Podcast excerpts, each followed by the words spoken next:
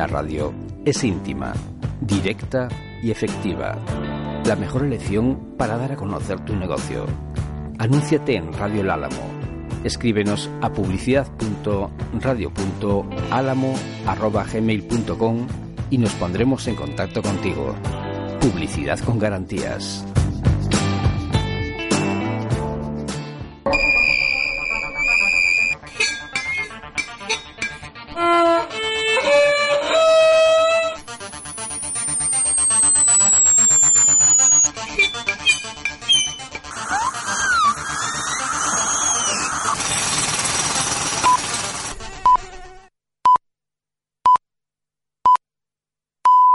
Radio El Álamo. Son las 8.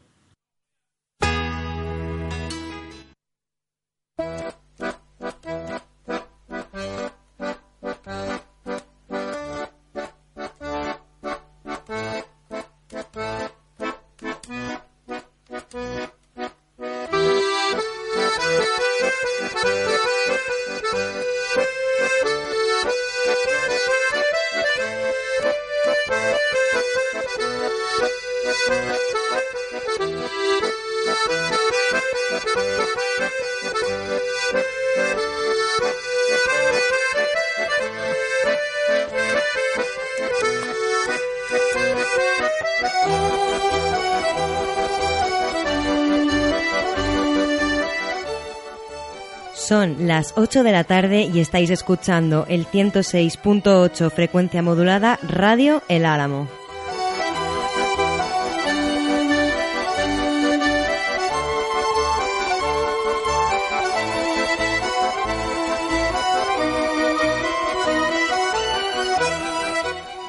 Bienvenidas y bienvenidos una vez más al espacio dedicado al séptimo arte Toma 7. Estamos en directo en el 106.8 FM Radio El Álamo. Al micro con vosotras y con vosotros Julia Gómez.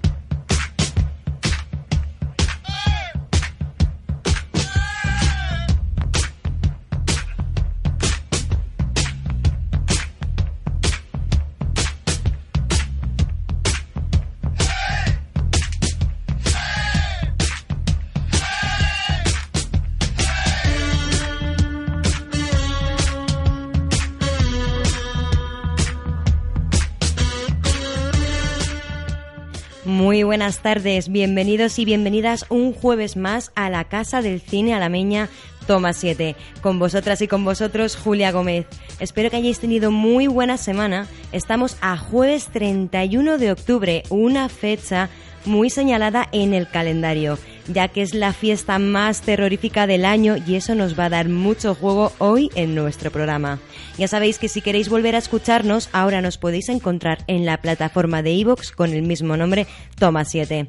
Esta noche se celebra Halloween y aunque es una fiesta muy yankee, cierto es que nos gusta encadenar fiesta con fiesta. Pero antes de meternos de lleno en el tema, vamos con nuestro apartado de noticias.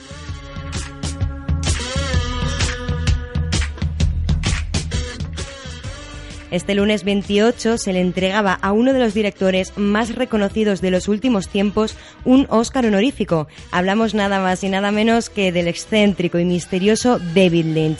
Desde Toma 7 le damos la más merecida enhorabuena por su carrera cinematográfica. Lynch, más allá de ser un cineasta magistral, también ha sabido manifestar su inquietud artística mediante las artes plásticas desde muy pequeño. De hecho, tiene un taller donde aún a día de hoy sigue pintando cuadros impregnados de surrealismo. Y es que este director estadounidense, si nos centramos únicamente en su carrera en el cine, supo plasmar en sus películas el surrealismo que a él tanto le ha influido y gustado, dotándolas de un carácter onírico y de un tenebrismo particular. Desde sus clásicos de culto, como en sus primeras películas, Eraser Hate y El hombre elefante, donde le quedó claro al público el estilo único del director.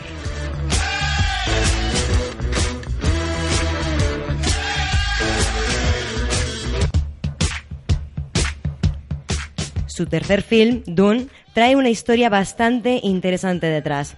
Antes de ser dirigida por Lynch, esta película, basada en la novena homónima de Frank Hebert, se planteó en 1970 para que detrás de su realización estuviera el director chileno Alejandro Jodorowsky, otro director excéntrico que apostó por una colaboración entre diferentes iconos de diversas disciplinas artísticas para su creación. El director quiso contar con el trabajo de Orson Welles, director, actor, productor y guionista estadounidense. Además, además de la presencia del pintor surrealista por excelencia español, Dalí. También quiso en su equipo a Chris Foss, un ilustrador inglés especializado en cómics de ciencia ficción. Reclamó la presencia de la banda de rock del momento Pink Floyd y una de las presencias más relevantes del mundo del arte gráfico y escultura. Para mí, un referente y un maestro, hablamos de Giger, el padre de Alien.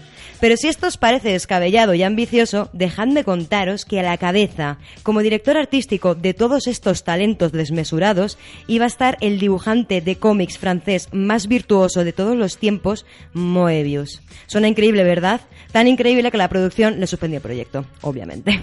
Tal vez la realización de este proyecto hubiera marcado un antes y un después en el cine de ciencia ficción. Incluso imaginaos cómo habría afectado a la creación de Blade Runner. Contando con todos estos artistas, no cabe duda de que al menos en el departamento de arte hubiera sido algo jamás visto. Tal vez algo demasiado anticipado a sus tiempos por parte del director chileno. Algo así como un visionario, pero de cualquier manera un proyecto que nos hubiera gustado ver a los amantes del cómic y de estos artistas gráficos. Pero queridos oyentes, no os vengáis abajo porque podéis encontrar el documental llamado Dune de Jodorowsky, que os acerca, aunque de una forma no tan apoteósica como hubiera sido este proyecto, y ahonda mucho más en el tema. Os animo a verlo. Por todo ello, fue que David Lynch fue encomendado años después a retomar esta película fracasada, siendo así en 1984, 14 años después del planteamiento de la misma, la primera película de Lynch en color. Todo hay que decirlo, en taquilla fue un absoluto fracaso, pero bueno, al final, después de todo, logró salir. También os anticipo que está previsto que salga una serie, la misma de Dune, para 2020. ¿De quién? De Denis Villeneuve el mismo que dirigió Blade Runner 2049. Al final, todo conectado.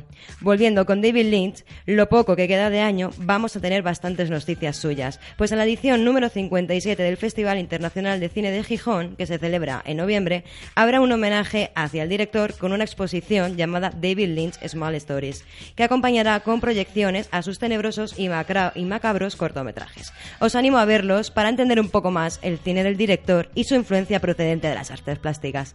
También se realizará un paso especial para ver Eraser Hate remasterizada en 4K, película que otro grande del cine, Kubrick, declaró como favorita personal suya.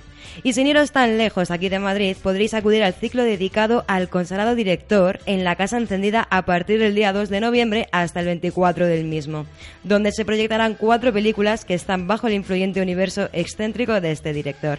Para finalizar con la tralla que os he metido con Lynch, que supongo que ahora más que nunca querréis saber más de él, tenéis disponible el documental David Lynch The Art Life, en el que cuenta en profundidad todas sus influencias, referencias, inquietudes, sueños, habla de meditación y nos habla de pintura aparte de cine. Y para terminar con ello, yo os dejo con el tráiler.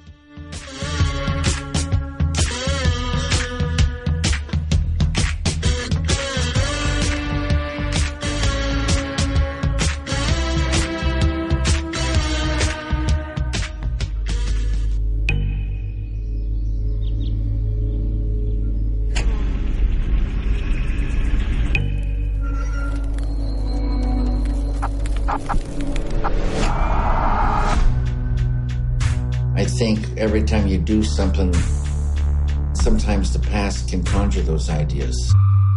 Like the past colors them.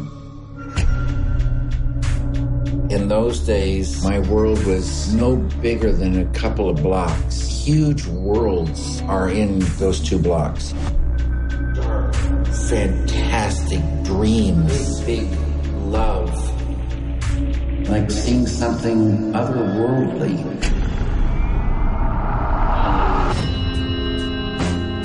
All I wanted to do was paint. It was like I couldn't control it. It just makes you think of stories.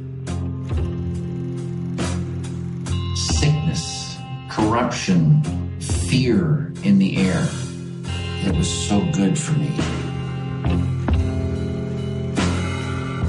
I could imagine a whole world. that doesn't exist. I had tremendous freedom. My own little place. It really would be such a world.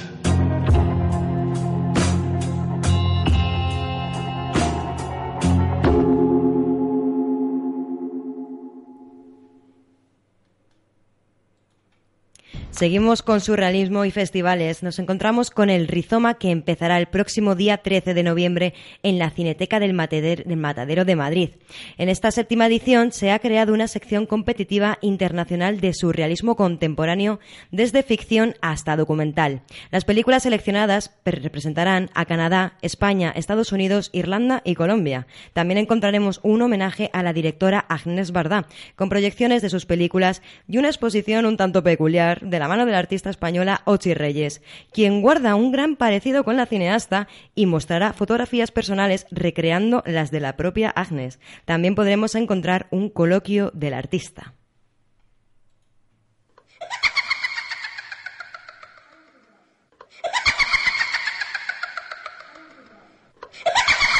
Seguís escuchando el 106.8 FM, toma 7, en Radio El Álamo. No cambies de cadena, que ahora vamos con un bloque de cine. De terror.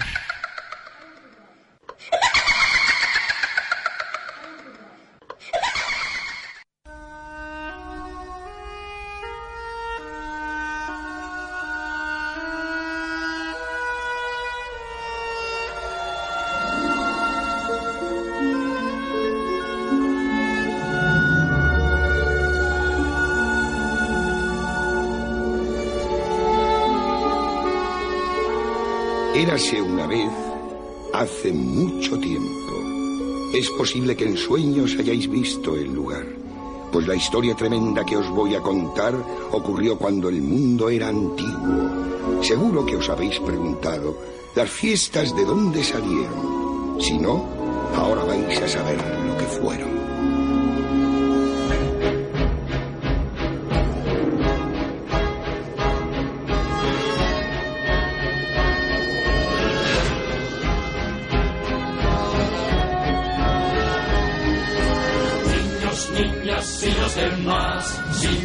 Os voy a enseñar algo extraño que hay aquí, la ciudad de Halloween. Esto es Halloween, esto es Halloween, gritos en la oscuridad.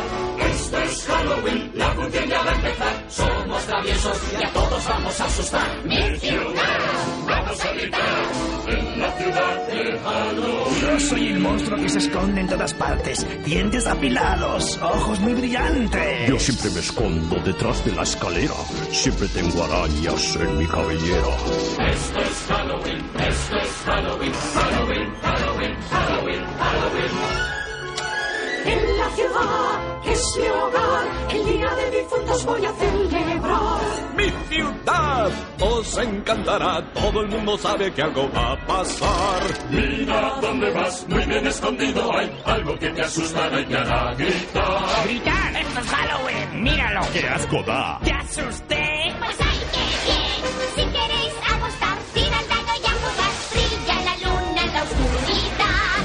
Vamos a gritar, vamos a gritar. En la ciudad de Halloween. Yo soy el payaso que te hace llorar. De pronto aparece y desaparecerá. Yo soy aquel al que nunca veis. Yo soy el viento estremecedor. Sombra enemiga del astro rey, lleno tus sueños de terror. Esto es Halloween, esto es Halloween,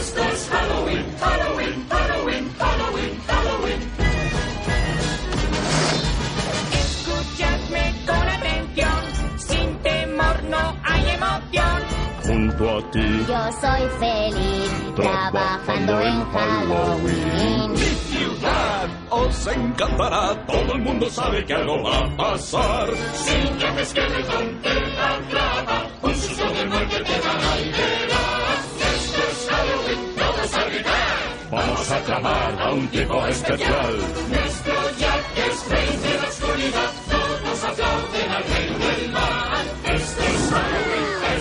Halloween, Halloween, Halloween, Halloween, Halloween.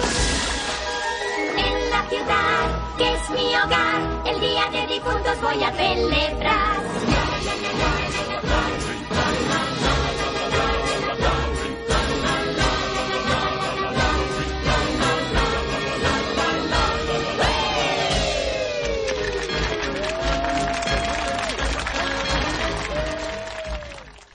No podíamos abrir este bloque en este día tan señalado sin poner el opening de la clásica Pesadilla antes de Navidad de 1994.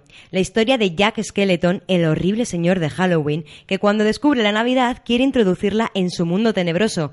Para ello secuestrará a Santa Claus y todo empezará a salirse, para mal, de sus planes. Se sigue atribuyendo esta película a Tim Burton, pero en realidad su director es Henry Selick. Tim Burton obviamente trabajó aquí, pero en departamentos de producción guion y arte. Con técnica stop motion cautivó a todo el planeta por la espectacular animación y música que acompañaban a esta historia.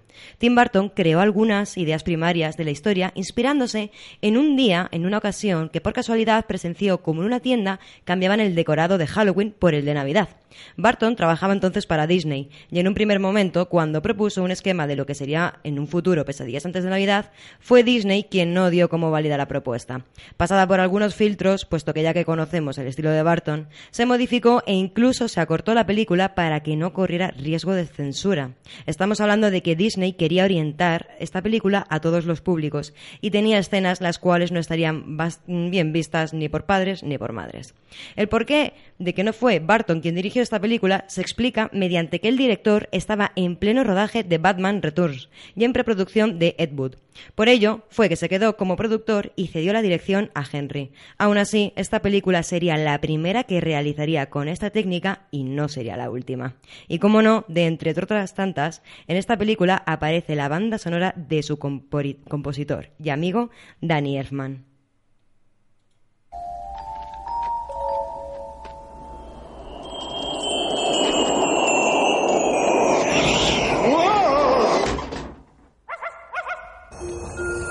¿Qué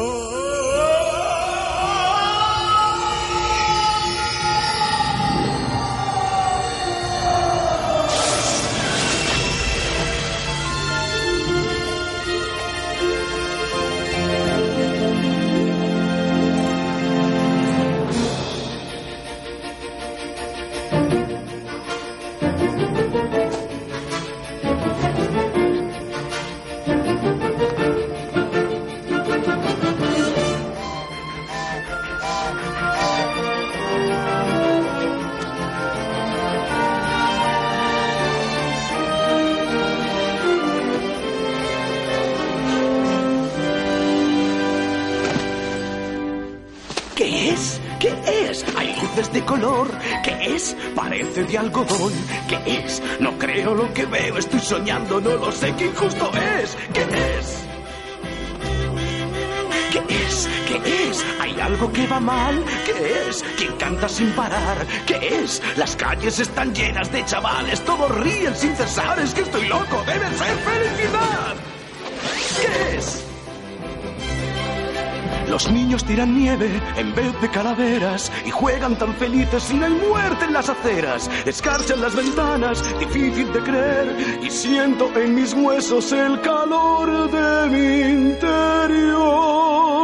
Ahí va, ¿qué es? El muérdago colgó, ¿no ves? Se besan como no. Mirad, familias reunidas cuentan cuentos mientras comen el turrón. ¡Qué horror! ¿Qué es? Aquí, un árbol puedo ver.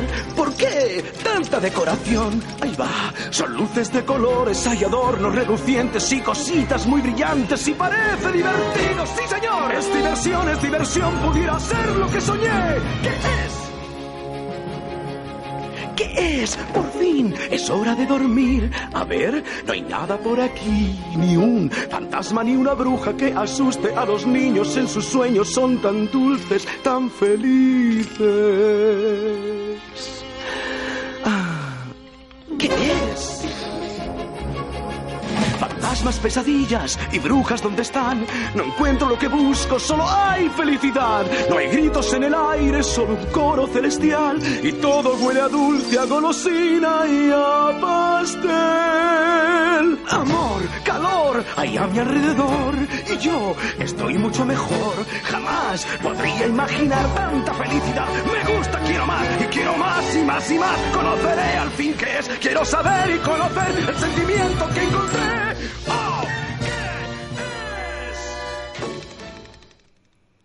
Para ir introduciendo poco a poco el género de terror, más que nada porque, queridos y queridas oyentes, tengo que confesaros que, aun siendo amante del cine, el cine de miedo todavía lo digiero lentamente. Vamos a hacerlo algo divertido y distinto. Halloween, como tal, es la víspera de todos, el Día de Todos los Santos, celebrada en muchas culturas y en casi todo el mundo. Todo nace de la antigua de la antigua y milenaria fiesta de origen celta llamada Samhain donde los celtas concebían la idea de que los espíritus buenos como malos bajaban a la tierra y ellos debían no provocarles. Por ello se vestían como muertos, para pasar desapercibidos ante los espíritus malignos y ahuyentarlos.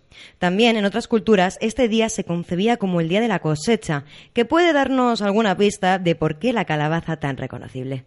Aún así, es cierto que muchos son los que acuñan esta fiesta como una invención americana. Realmente en Estados Unidos quedó muy anclada esta tradición después de que los irlandeses que emigraron al otro continente llevaran consigo esta fiesta y la tradición también, construyendo así la costumbre de tallar la calabaza debido a la leyenda de Jack el Tacaño. Pero ahora nos vamos al centro de América, donde la fiesta honra a los difuntos y tiene otro tipo de celebración. Nos vamos a México. Antiguamente esta celebración se realizaba en el noveno mes del calendario azteca, en agosto pero tras las duras épocas de conquista se decidió trasladar al mismo día de festividad católica. Aun manteniendo su esencia, podemos ver cómo se, cómo se alzan altares, cómo la duración comprende desde el día 28 de octubre al 2 de noviembre, depositando todo tipo de ofrendas a los difuntos y visitando las tumbas para limpiarlas y colocar flores nuevas encima. Los cementerios se llenan de familias reunidas con velas que entre rezos y música pasan la noche. Una película que nos muestra fielmente cómo pasan estos días de Día de Todos los Muertos es Coco, del 2017, dirigida por Lee Unkrich y Adrián Molina, y producida por Pixar y Disney. Vamos a escuchar una escena que nos explica perfectamente cómo es este día. A la ofrenda, vámonos.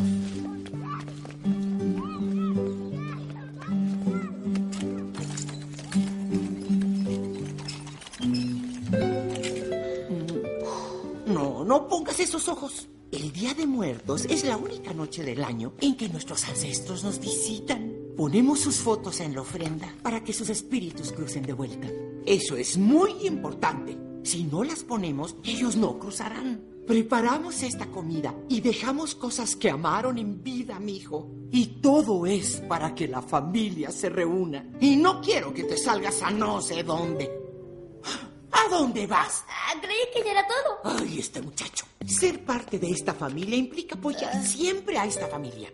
No quiero ver que termines igual que... ¿El papá de mamá Coco? Nunca menciones a ese hombre. Es mejor olvidarlo. Pero tú eres la que... Yo solo te... Pero yo... Es que... Papá. Papá regresó al fin. Mamá, cálmese, cálmese. Papá ya vino. No, mamá. Aquí estoy. Cálmese. ¿Quién eres tú? Descanse, mamá. Soy un poco dura porque te quiero, Miguel. ¿Miguel? ¿Miguel? Ya no sé qué hacer con este muchacho. Tienen razón. Eso es lo que necesita.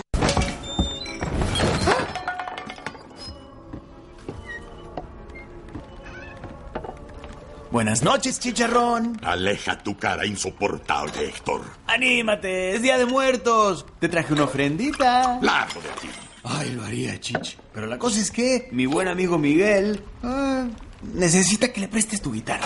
¿Mi guitarra? Sí, mi amada y preciosa guitarra? Prometo devolverla de inmediato. Igual que prometiste devolver mi camioneta. Eh. O mi minibar. Ay, es que... O mis servilletas. Ah. Mi lazo. Mi fémur. No, no, no igual que esas veces. Quiero mi fémur. Tú. Ay, ay. ¿Estás bien, amigo? Oh, desaparezco, Héctor. Ya lo puedo sentir. Aunque quisiera, no podría tocar otra vez esa cosa.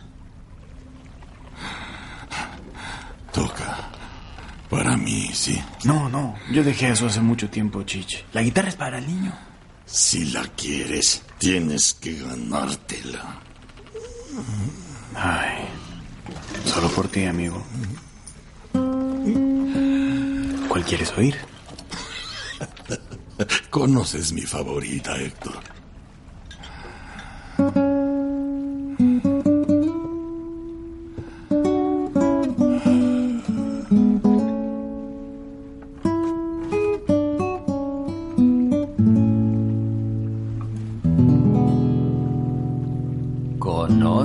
¿Conoces ya a Juanita?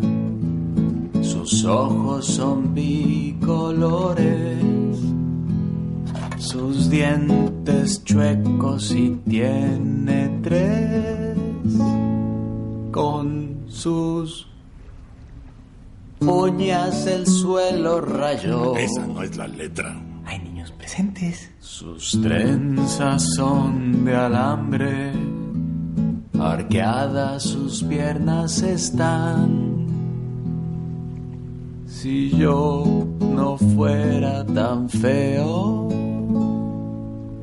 su amor tal vez me podría dar.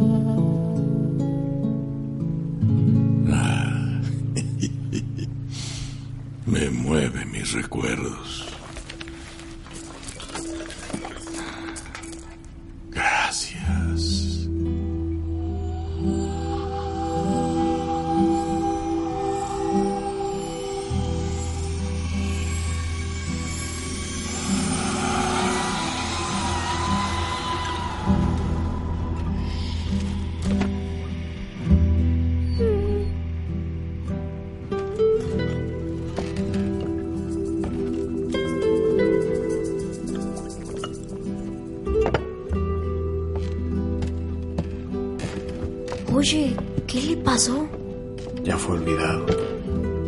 No queda nadie que te recuerde en el mundo de los vivos, desapareces de este mundo. Le dicen la muerte final. ¿Y dónde está ahora?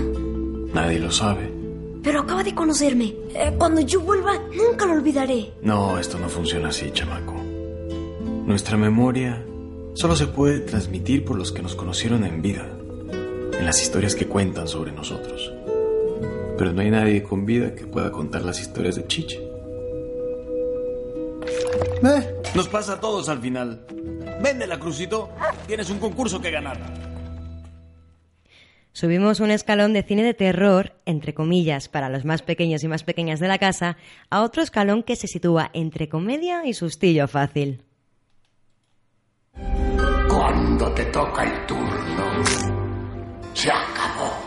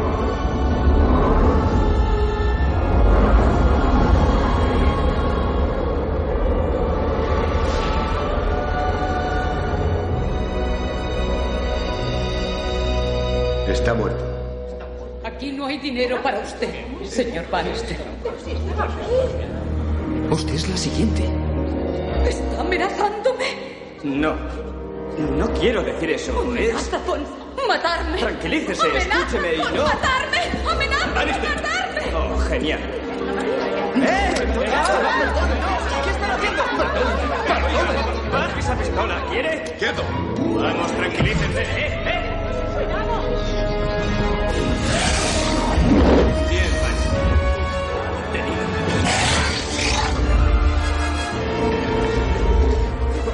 ¡Eh, ¡No! ¡Quieto ahí, Bannister! ¡No se mueva!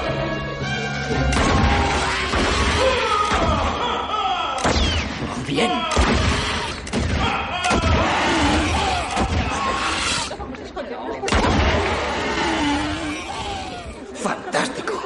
¡Lo logré! Eh, ps, eh, juez. Bannister, quieto. ¡Parece que he dejado de disparar cartuchos de fuego! Ponga las manos sobre el estrado. ¡Qué estupenda mujer! ¡Y qué dientes! Vamos, ponga las manos sobre el estrado. Juez. ¡Agóchese! Eh, no me llaman el juez machacón por nada. ¡Ah! Agárrame esos fantasmas de 1996, dirigida por un gran Peter Jackson. Sin llegar a ser de terror, pero con algún sobresaltillo que otro, esta película nos acerca al mundo de la parapsicología. Frank Bannister posee unas capacidades psíquicas que conseguirán que algunos espíritus trabajen a su servicio, menos alguno que otro más maligno. Os animo a ver este thriller paranormal para quienes aún no den el paso con Expediente Warren. En la misma línea de comedia de terror y de nuevo de la mano de Peter Jackson, tenemos Brain de 1992, o como se conoce en castellano, Tu madre se ha comido a mi perro. En esta película, aparte de mucha sangre y mucho gore, os aconsejo que no la miréis comiendo latillas. Encontraréis la historia de un científico que encuentra en una isla un- perdida y bastante peculiar un ejemplar de mono con mezcla de rata con una especie de maldición barra virus contagioso.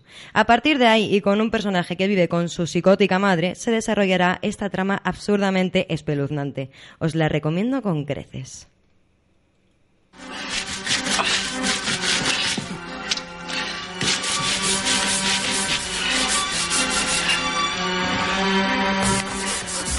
¡Lionel! ¿Qué pasa? Lionel, debes escucharme. Fuerzas ocultas se ciernen sobre ti. Mi abuela las ha visto. Dice que el camino que te espera está lleno de miedos y de graves peligros.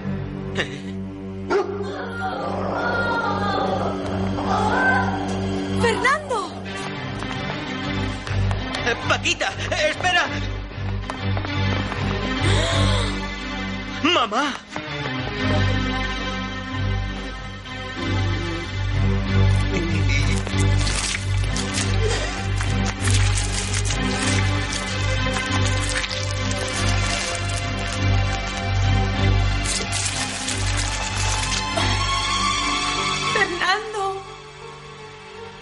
Madre se ha comido a mi perro! No todo.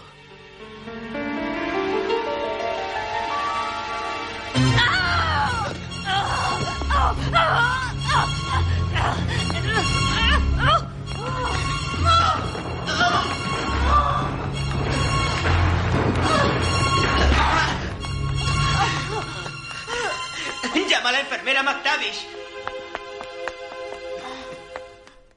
Parecido a un drama familiar, nos vamos a algo más psicológico. A ver qué os parece. Os traigo un thriller que os animo a ver desde ya mismo. Esta vez vamos con otro director de culto, algo más especialito. Os hablo de Haneke, la película Funny Games. Os hablo de la original, no de la versión americana, sino la de 1997.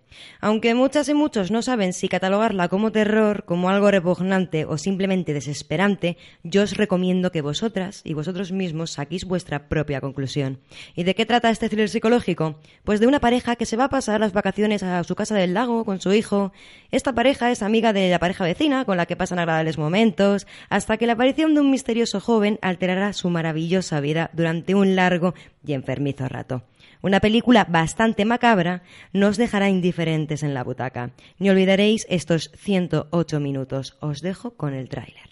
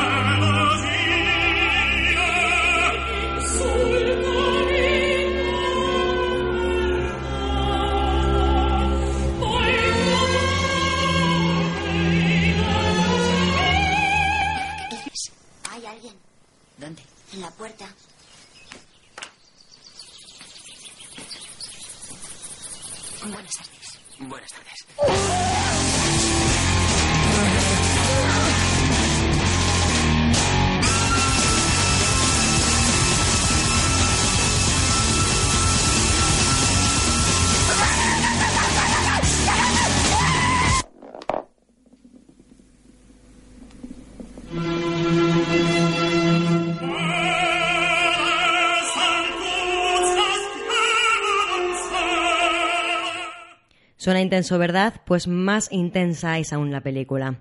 Con mucho valor, cogeros una bolsa de palomitas, pero vacía, para soplar dentro. Funny Games de Haneke, más que recomendada. Y para quienes vayáis a pasar esta noche en un hotel o fuera de casa, yo me andaría con ojo, porque os traigo dos. Una, un clásico que podréis averiguar bien rapidito y que quizás os haga replantearos mm, dormir en vuestra casa.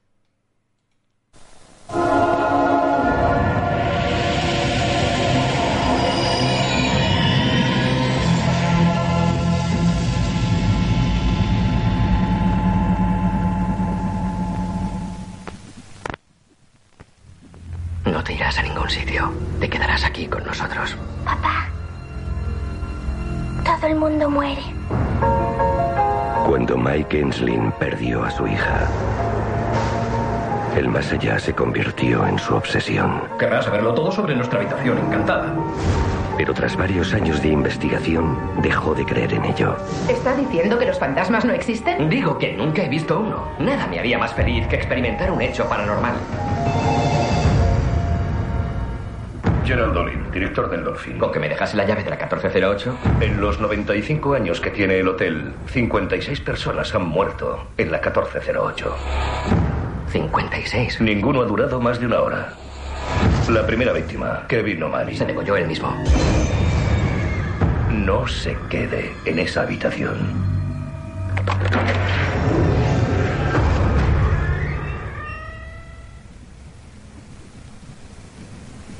Esto es todo? Las habitaciones del hotel son de por sí espeluznantes. Tienen un leve aire amenazador. Nadie dura más de una hora. ¡Tendrás que aplicarte más, Olin!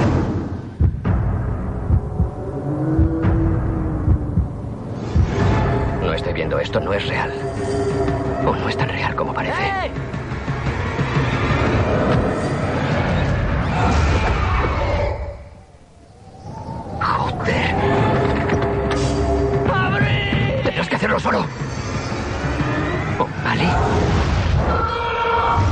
Basada en una novela de Stephen King. ¿Has llamado a la policía? Están en la 1408, la habitación está vacía. Voy a morir. Le advertí acerca de la 1408.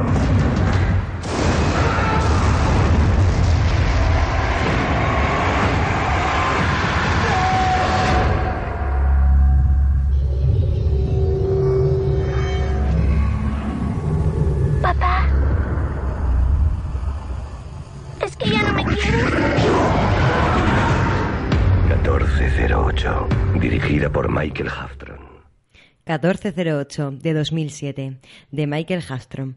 Basada en el relato de Stephen King, nos trae la historia de un escritor de novelas de terror que se muestra bastante escéptico ante estos temas, hasta que pierde a su hija y algo le ronda sobre la existencia de vida después de la muerte. Su percepción de la realidad y un mundo bastante siniestro le cambiará una vez que se instale en la habitación 1408 del Hotel Dolphin. Pero para hoteles fantasmagóricos no podíamos saltarnos la obra maestra de Kubrick, El Resplandor, de 1980. El famoso Jack se va con su mujer e hijo a un hotel en Colorado. Esta película adaptada de la novela de Stephen King creo que ha dejado bastantes escenas insólitas grabadas en nuestra retina y hoy vamos a escuchar una escena mítica de la película para recordar el terror en nuestra propia piel.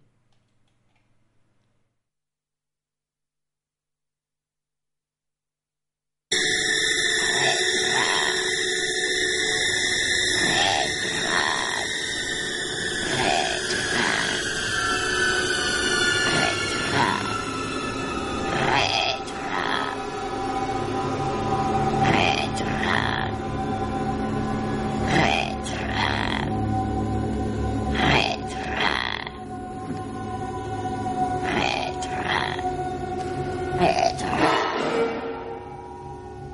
Retram! Retram!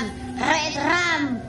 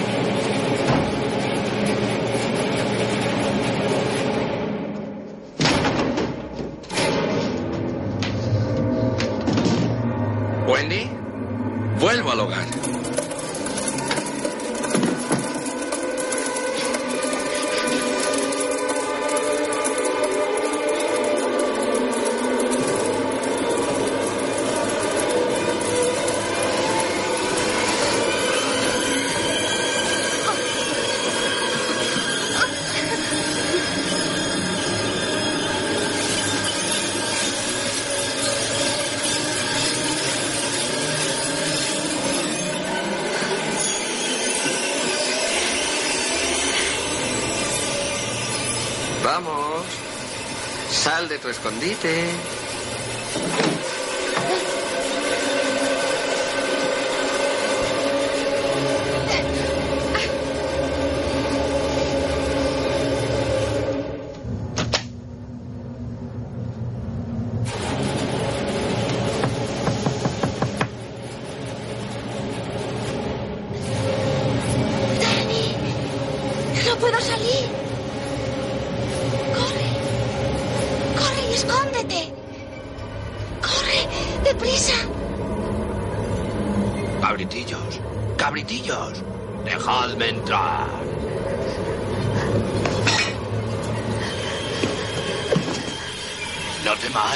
Vuestra mamaita, ita, ita.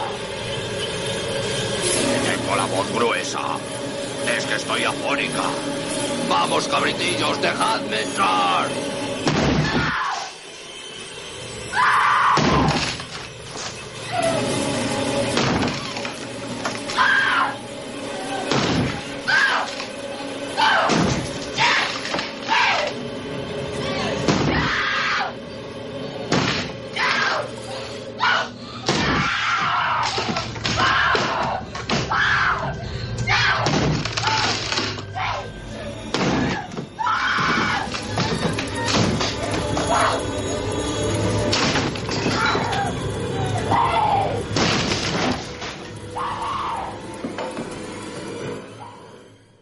Seguís en el 106.8 FM en Toma 7, Radio El Álamo, en una especial de Halloween.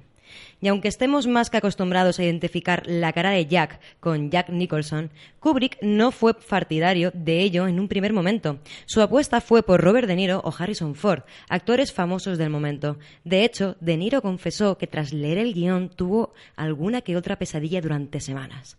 Pero en esto también intercedió Stephen King, que no apostaba por Nicholson, puesto que en el personaje interpretado por dicho actor no se reflejaría la evolución del mismo, ya que para Stephen King este actor tenía algo perturbador en sus facciones, más concretamente en su mirada. Para la preparación de Shelley Duvall, Kubrick ordenó a todo el equipo técnico y artístico que se mantuviera distante de la actriz, sometiéndola así a un bullying organizado para que Shelley se sintiera sola. Tanto quiso Kubrick o pensó que era necesario meterla en el papel que la humillaba en el rodaje, lo cual causó llantos y ataques de ansiedad y pánico en ella. Sin duda, uno de los procesos artísticos más duros jamás presenciado. Kubrick tomó como referencia Hate de David Lynch, obligando así también al equipo presenciar varias proyecciones del film para conseguir el aspecto inhumano de esta. Por otro lado, el actor que interpreta al niño, Danny Lloyd, jamás se supo que supo él mismo que estaba rodando una película de terror. Le contaron que era un drama familiar. No está muy claro que repercutiera en él de una forma absolutamente negativa, pero sí es cierto que se le volvió, no se le volvió a ver más en el cine, tan solo en comedias televisivas. La sangrienta matanza de Halloween incluye a varios miembros de la familia Myers. Y según la policía, recuerda a los asesinatos de Charles Manson por su ferocidad y es más horripilante que lo que cualquier película de Hollywood podría imaginar. El cuerpo de Judith Myers fue encontrado boca abajo sobre un charco de sangre en el pasillo de la planta de arriba. Al parecer fue acuchillada 17 veces. El cuerpo de su novio Steve Haley fue encontrado en la cocina en la planta baja, víctima de una supuesta paliza salvaje propinada con un bate de béisbol. Además de Myers y Haley, hay otra víctima, Ronnie White, que estaba atado a un sillón. Su cuello había sido rajado con un cuchillo de cocina y fue apuñalado varias veces en la cara y en el pecho. Les iremos informando del desarrollo de los acontecimientos. Por ahora, sabemos que tres personas han sido brutalmente asesinadas y que un niño de 10 años, Michael Myers, está bajo custodia policial.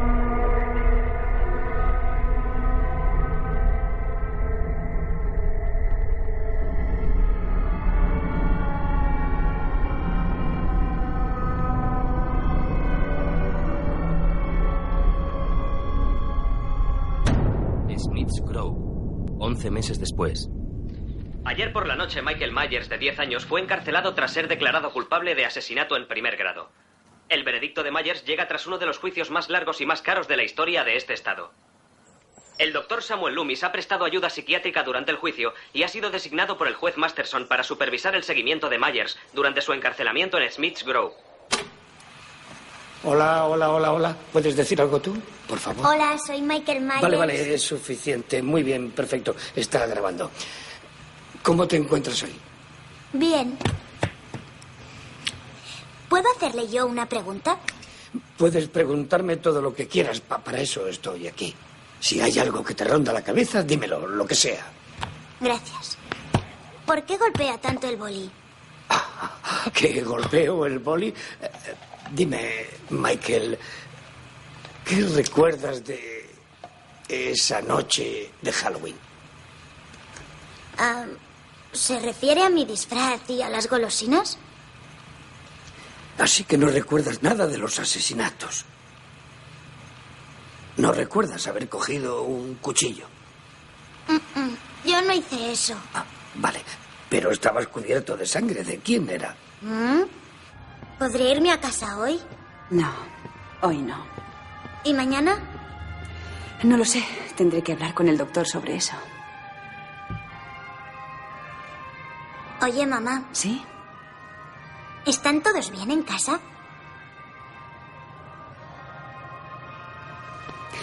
Todo va bien, sí. Vale.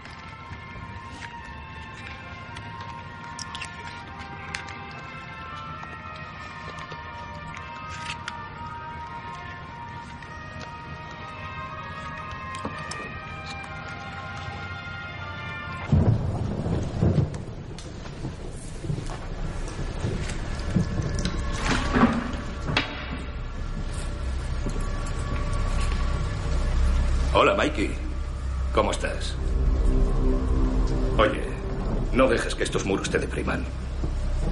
Créeme, lo sé. He pasado algún tiempo entre muros y sé que pueden volverte loco. Tienes que mirar más allá. Vivir en tu imaginación. Porque ahí no hay muros que puedan retenerte.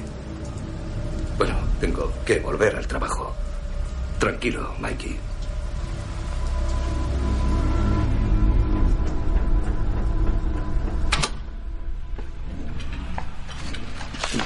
Mire mi máscara. Oh, vaya, es preciosa. ¿Sí? ¿Por qué es toda negra?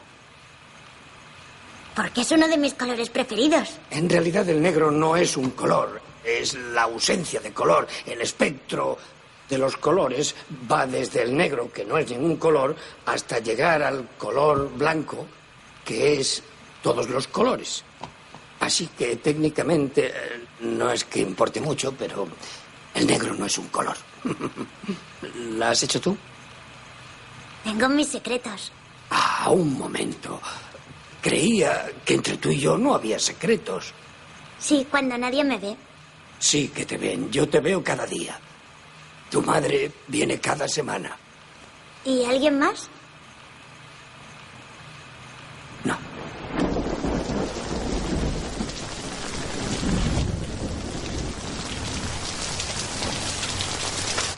Gusta mi máscara? ¿Cuándo la has hecho? La hice ayer. Me gusta llevarla porque esconde la cara. A mí no me gusta que escondas la cara. Quítatela. Esconde lo feo que soy. Cielo, no digas eso. Quítatela. Tú no eres feo. No digas eso, ¿vale? Vale. Te he echado tanto de menos. Yo también a ti. Deck the halls with boughs of holly. La la la la la la la la. ¡Catarán! ¡Catarán mundo! ¡Desahógate! ¡Estás jodido! ¡Quiero irme de aquí! ¡Déjame salir! ¡Odio estos muros! No quiero seguir aquí. Lo sé, tranquilo, hijo. Quiero irme a casa. Tranquilo, cálmate. Quiero irme, por favor. No puedes volver a casa. ¿Por qué? Porque has hecho cosas terribles. Ven aquí, venga. Tranquilo, tranquilo, Mike. Michael, quítate la máscara. Tienes mal aspecto. Debes comer. Vamos. Vuelve a ponerme la máscara. Michael. Por favor, ponme la máscara. Vamos. Intentemos pasarlo bien.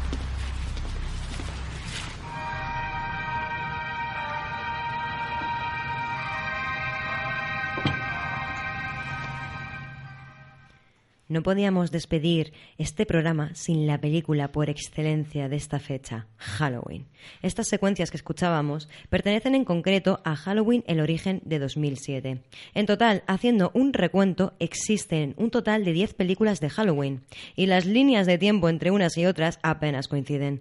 La primera de todas, la que marcó el subgénero slasher, aunque cabe decir que este mismo género existía en películas anteriores que podrían catalogarse como tal o que fueron pioneras predecesoras de este fue Halloween de 1978, dirigida por John Carpenter, la que estableció por completo y estableció definitivamente el concepto de slasher, quedando como un subgénero de cine de terror que se caracteriza por la presencia de un asesino en serie que asesina brutalmente o tortura hasta la muerte final a sus víctimas, normalmente acompañado de cuchillos, hachas, entre otros.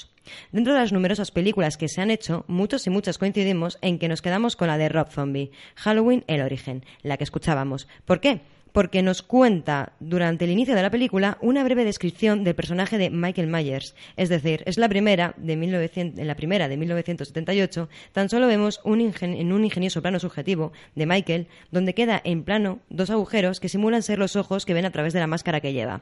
Así presenciamos en primera persona cómo asesina a su propia hermana. En esta nueva versión de 2007 de Rob Zombie, nos cuenta la infancia que podría haber vivido este mismo personaje. Un padrastro misógino y alcohólico violento, una hermana que abusa verbalmente de Michael, una madre que intenta sacar adelante una familia desestructurada, pero que a la vez es ninguneada por los integrantes de la familia. Nos cuenta cómo Michael sufre bullying y cómo refleja toda esa frustración matando animales indefensos. Nos transmite una historia que posiblemente pueda ser real, cómo se construye la mente de un asesino o de un psicópata desde temprana edad. Y nos vuelve a la pregunta, ¿Se nace o se hace asesino? Tal y como lo planteaba este año Todd Phillips con su Joker. Al final, es una ingeniosa forma de empatizar, si se puede empatizar de alguna manera, con un psicópata, con el espectador y el personaje para que poco a poco se desarrolle la acción y quiera saber más. Pero vosotros y vosotras, queridos y queridas oyentes, si queréis saber más, os animo a ver Halloween, el origen de Rob Zombie esta misma noche. Para quienes se queden con la de John Carpenter, si queréis ver algo nuevo y distinto, os dejo con la noche de Halloween de 2018 dirigida por David Gordon Green. Michael, hay unas personas que quieren conocerte. Hola, Michael. Me llamo Aaron Corey.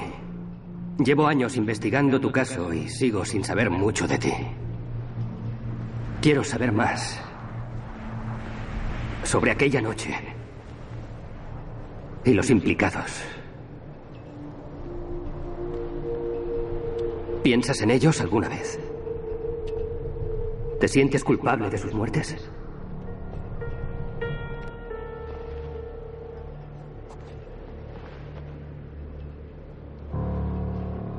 Le pedí prestada una cosa a un amigo de la fiscalía.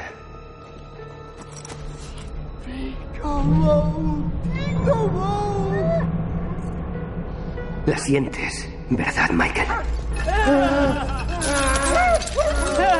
Sientes la máscara.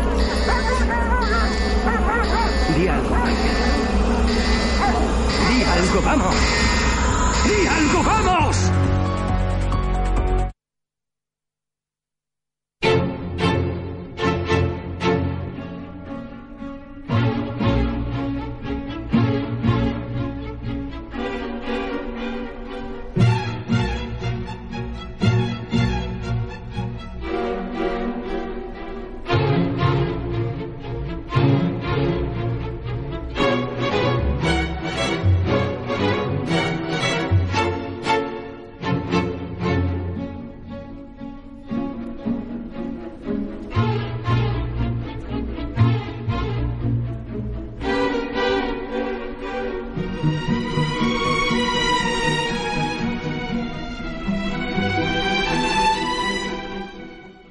Seguís escuchando en directo Radio El Álamo, el 106.8 FM, toma 7. Os dejo con esta banda sonora de la clásica Psicosis de Alfred Hitchcock de 1960.